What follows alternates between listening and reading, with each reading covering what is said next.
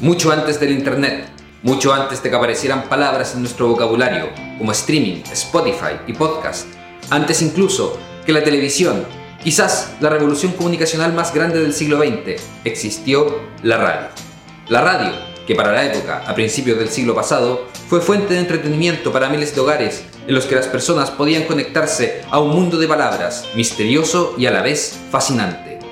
Damas, caballeros y otros, mi nombre es Jorge Sangüesa Bastías y esto es una nueva misión de rescate histórico tras la pista de Radio Almirante La Torre. Entre los célebres programas que eran parte de Radio Almirante La Torre, existieron varios cuyos nombres hasta hoy han sido imposibles de borrar de la memoria de los choreros, entre ellos Alegres Tardes de la Juventud, México Canta, Antena Porteña y los diálogos de Don Crispín y la señora Concepción. Este último, así como muchos otros más, correspondía al formato del radioteatro, con guiones, idea original e interpretaciones, entre otros, de Don Haroldo Crisosto, una de las estrellas y fundadores de Radio Almirante La Torre, a quien respetuosamente vamos a dedicar esta semana de programas especiales.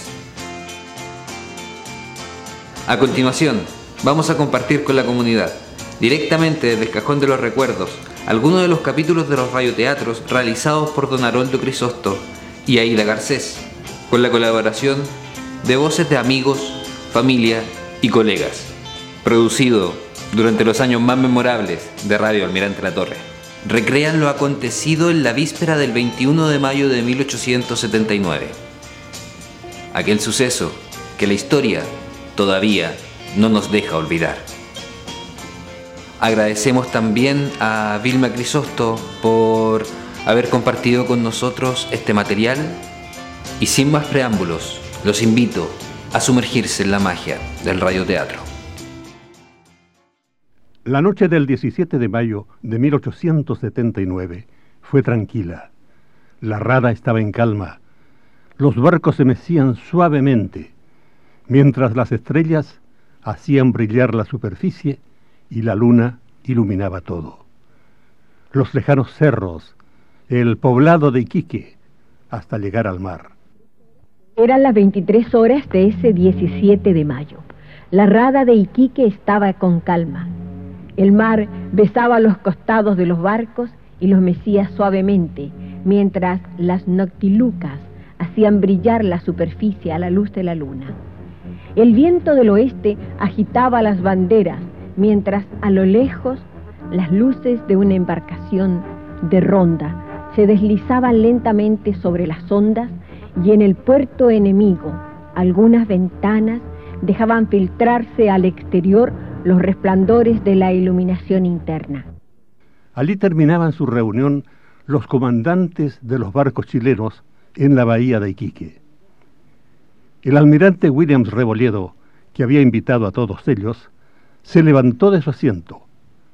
Con calma recorrió con su mirada a cada uno de los presentes y dijo, Señores, dentro de algunas horas nuestra escuadra se hará a la mar para ir a buscar en aguas enemigas al adversario y disputarle el dominio del mar. Levantemos nuestras copas para desear que la victoria corone nuestros esfuerzos y podamos entregar a Chile un nuevo laurel. Cada cual ya conoce su misión. A descansar ahora y buena suerte para todos. Salud, salud, salud, salud, salud. A esa hora, los comandantes de las naves se levantaban de sus asientos para marcharse. Los botes esperaban en la escalera del Blanco Encalada y al despedirse de ellos, Williams Rebolledo se dirigió hacia el comandante de la Esmeralda diciéndole, Espero, comandante Pratt, que tenga usted suerte en la misión que le he encomendado y mantenga sin novedad el bloqueo de Iquique con la Esmeralda y la Covadonga mientras la escuadra se encuentre en sus operaciones hacia el Callao. Esté muy atento, porque podría ocurrir que el Huáscar se nos escurra hacia el sur y se presente de sorpresa para atacar sus barcos.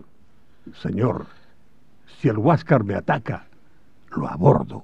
Comandante, Soy el primero en lamentar no poder llevarlos, junto con el comandante Condel en la Covadonga.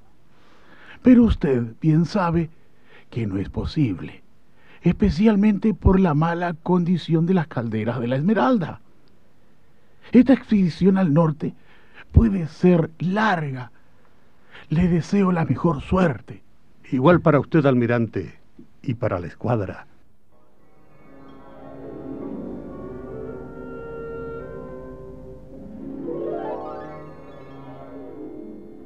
Tres días más tarde, Prat acudió a la Covadonga para hablar con el comandante Condel, su segundo y amigo. Ambos habían manifestado gran confianza en el éxito de la misión que los retenía en el puerto. Conversaron sobre diferentes temas y Condel sugirió colocar un cañón auxiliar en la proa de ambos barcos para asegurar la defensa en esa dirección. Pratt estuvo de acuerdo diciendo, es una buena idea. Revisando detalles, se pasearon por la cubierta de la covadonga y se despidieron cuando ya eran las 20.30 horas de ese martes 20 de mayo de 1879. Pratt abordó su chalupa y regresó a la mancarrona, como apodaba la tripulación a su querida Esmeralda.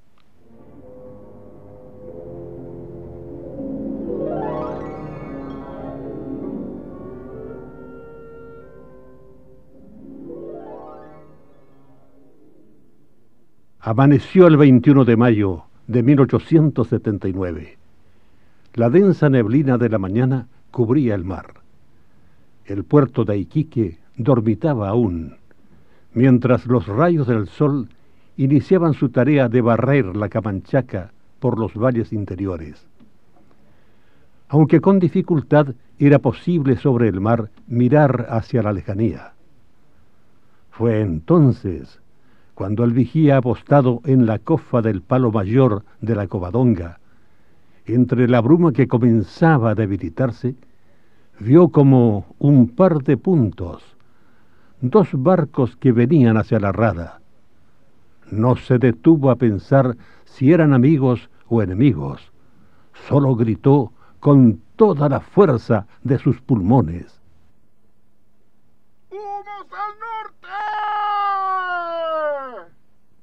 Lo que siguió, ustedes ya lo saben.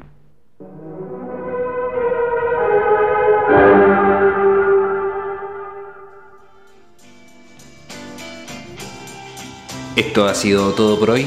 Recuerda que vamos a tener más contenido durante esta semana hasta el 21 de mayo.